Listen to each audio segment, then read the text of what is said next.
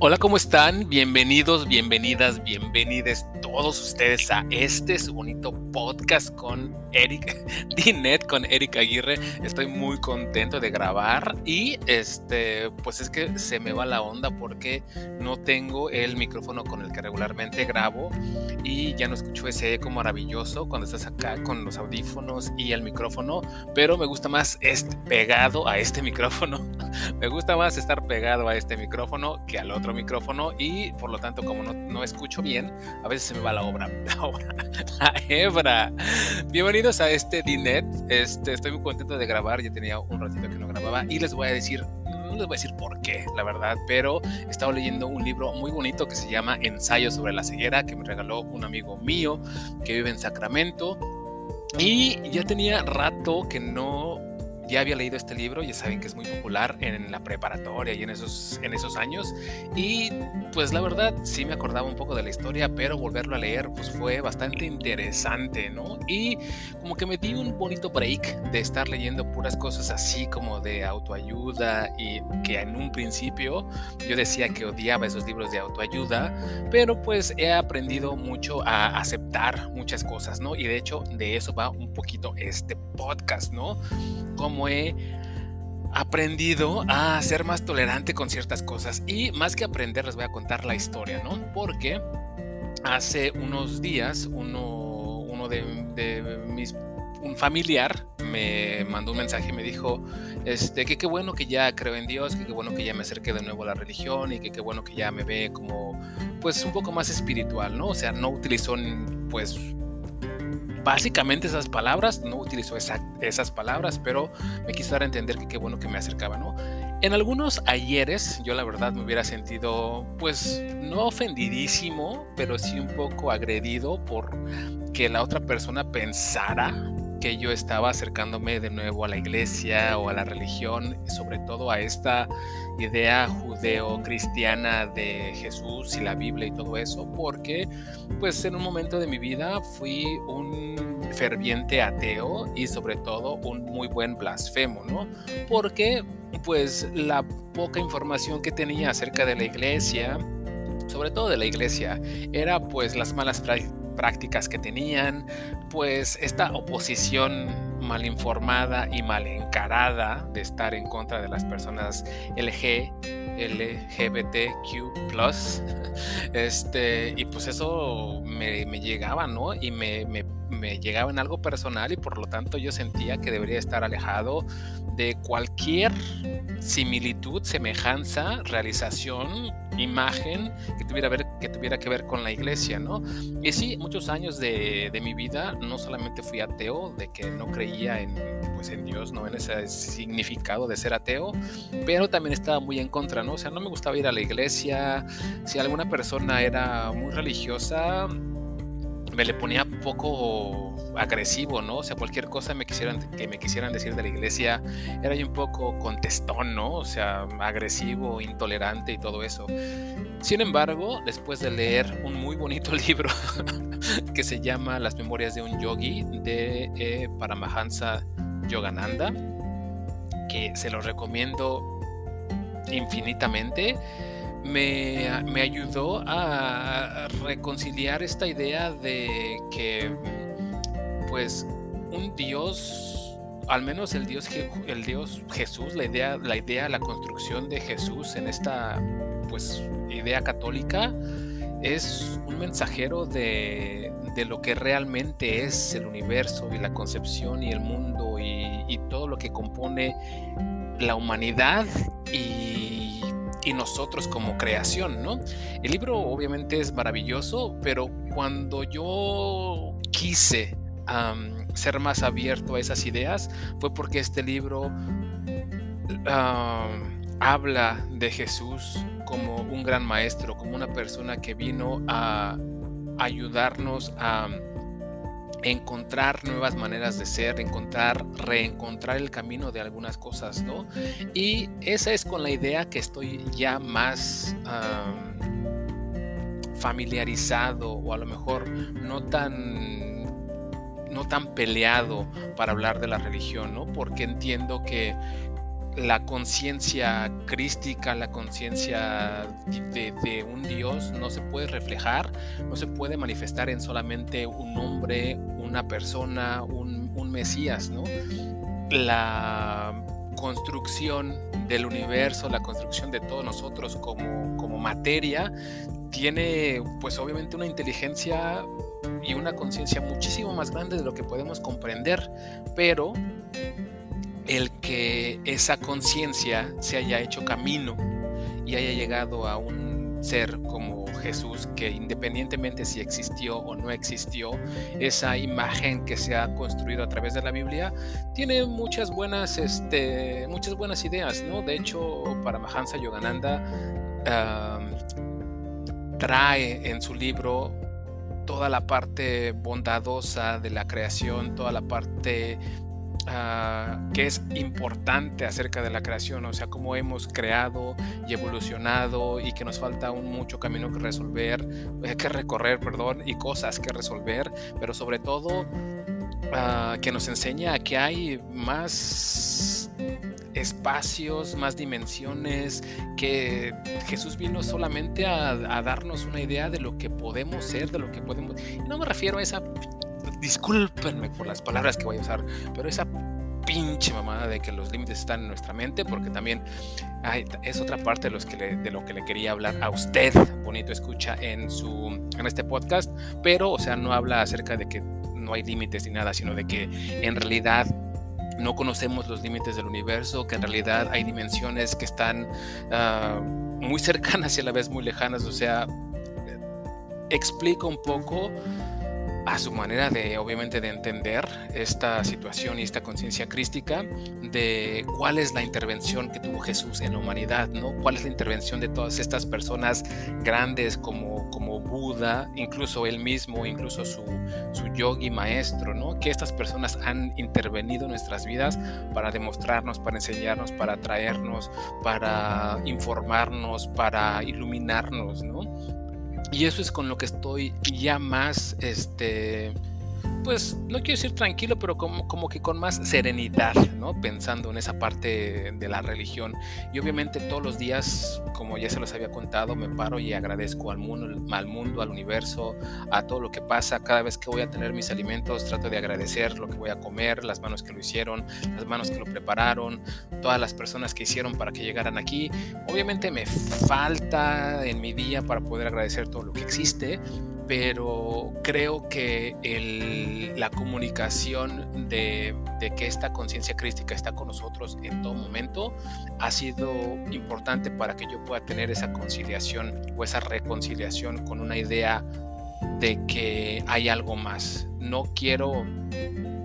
Ah, yo creo que ya dejé atrás la idea de ser ateo y no porque tenga que venerar a algo, ¿no? No porque tenga que decir, ah, bueno, si ahora acepto a, Cristo o a Jesús y, le voy a venerar y voy a ir a una iglesia y todas esas cosas, porque no, o sea, mi idea de estar alejado a Dios, si lo quieren llamar así, o a un Dios, es porque todo lo que para Mahansa Yogananda dice y comunica acerca de Dios son cosas pues sublimes, son cosas ah, acerca de la creación, son cosas acerca de cómo un Dios te permite tener una conciencia en este mundo, cómo un Dios permite que exista todas estas vibraciones del mundo que generan energías, que generan materia y que tú tienes la fortuna de ver, ¿no? Y entonces con, con esa imagen, con esa situación, yo estoy contento porque gracias a esa creación universal que salió de algún lado, que salió de, no de un ente, pero que salió de algún lado, podemos tener esta conciencia, pueden existir conciencias en bueno, otras personas y esas conciencias que llegaron a otras personas pues son mi familia, son mis amigos, son las mascotas que existen, este todas las personas con las que podemos convivir y eso eso es lo que sí agradezco, eso es lo que sí valoro no la idea de Dios. Y como les digo, no quise pelear, no quise pelear este, con la persona que me mandó el mensajito porque pues no es la idea, obviamente yo también entiendo que no me lo dijo para hacerme enojar, para decir, ya ves, si creías en algo o si tenías que creer o al final caíste en la religión.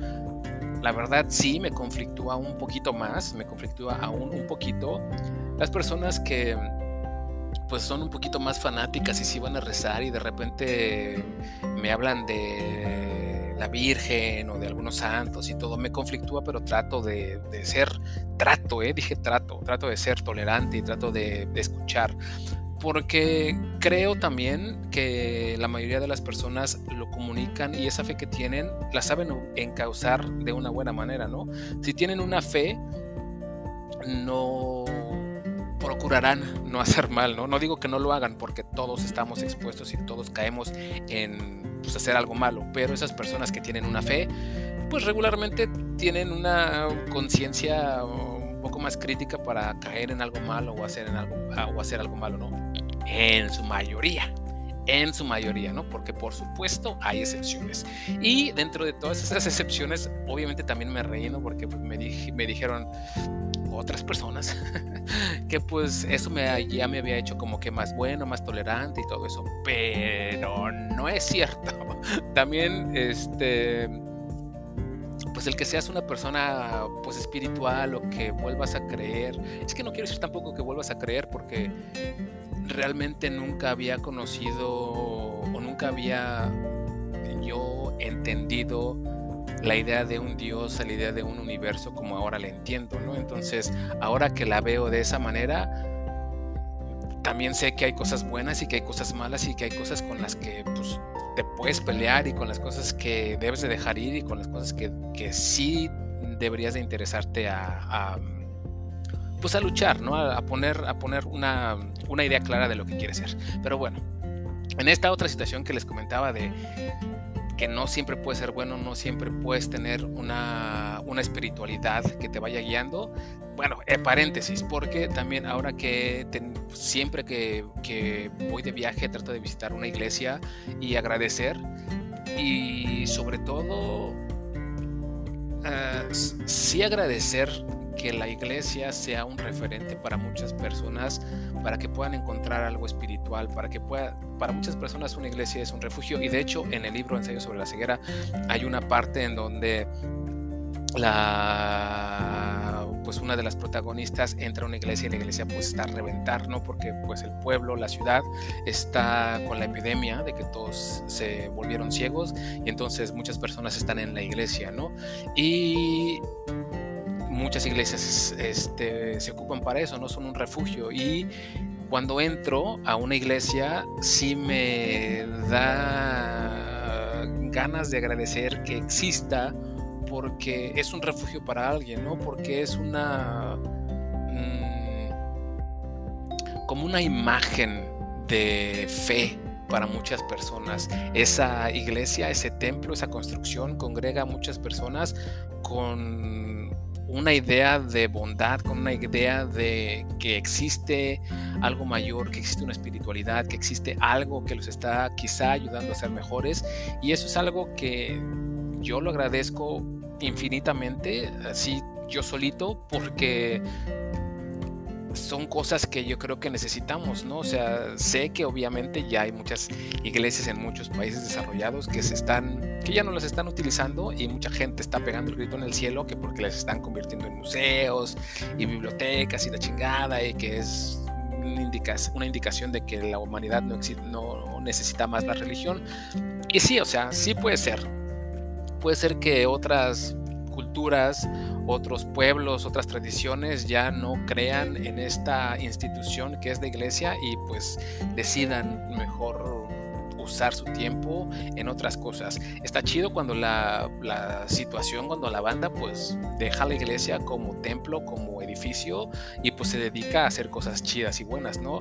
Obviamente pues si lo dejan por ignorar una parte espiritual, pues eso es a lo mejor lo que lleva a un, a un una crisis, ¿no? A una crisis, a una crisis pues, personal, yo creo. Porque pues mi idea de asistir a una iglesia siempre ha sido algo, pues, bueno, no siempre, de, un tiempo para acá es pues de algo personal, ¿no? Tú te acercas a, a comunicar lo que sientes, lo que quieres, a pedir y eso me llena, como les digo, de mucha satisfacción, saber que existe esa, esa imagen, esa, ese concepto de iglesia que ayuda a muchas personas a, a lo que sea que ellos necesiten ayuda, o sea, en su parte espiritual, en su parte de sentirse eh, cobijados, en, su parte, en, una parte de sentirse entendidos, en, de sentirse algo más, parte de algo, por lo que sea, por lo que sea siempre que ando visitando la iglesia, una iglesia,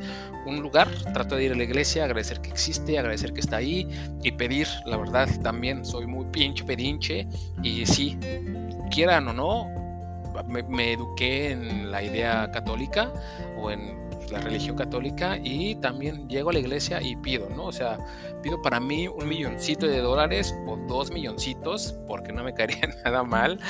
Este, no, no es cierto, nunca he pedido dinero, pero mira que debería. Este, llego a la iglesia y pues la verdad pido, ¿no? Por por las personas regularmente con las que voy, por las personas que están en mi casa, por las personas que conozco, por las personas que están ahí, este, porque creo que todo mundo ha dejado una parte de su energía en la iglesia y al final sí es, sí es no solamente un edificio, ¿no? Es, es un templo, una, una concentración de energía que, que te mueve. Y es por eso que yo creo que pues cuando la, cuando la gente va a visitar Tierra Santa y todo, pues se emociona y, y, le causa algo acá, ¿no? Dentro, en todo el cuerpo, ¿no? Para ver qué está pasando.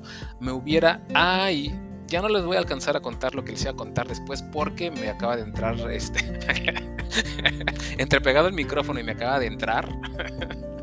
este, cuando fui a Tierra Santa les voy a contar porque fue algo muy emotivo. Este, una parte por la que yo no era tan blasfemo y no era tan agresivo con la gente de la iglesia es porque eh, no que los agarrara a golpes, ¿verdad? Pero que, se notara mi enojo cuando alguien me contaba de cosas de la iglesia, ¿no? Es porque mi abuelita materna, este, María, eh, es una persona, fue una persona muy cercana a la iglesia como institución.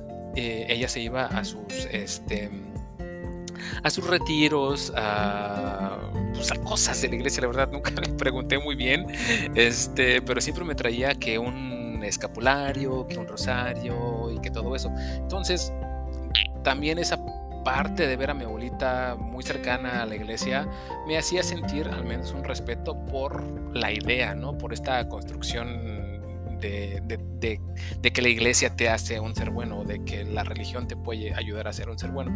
Entonces, cuando fui a Tierra Santa, eh, tenía la, tuve la oportunidad de entrar al río Jordán. Qué malo soy para todo eso. Este, a bautizarme.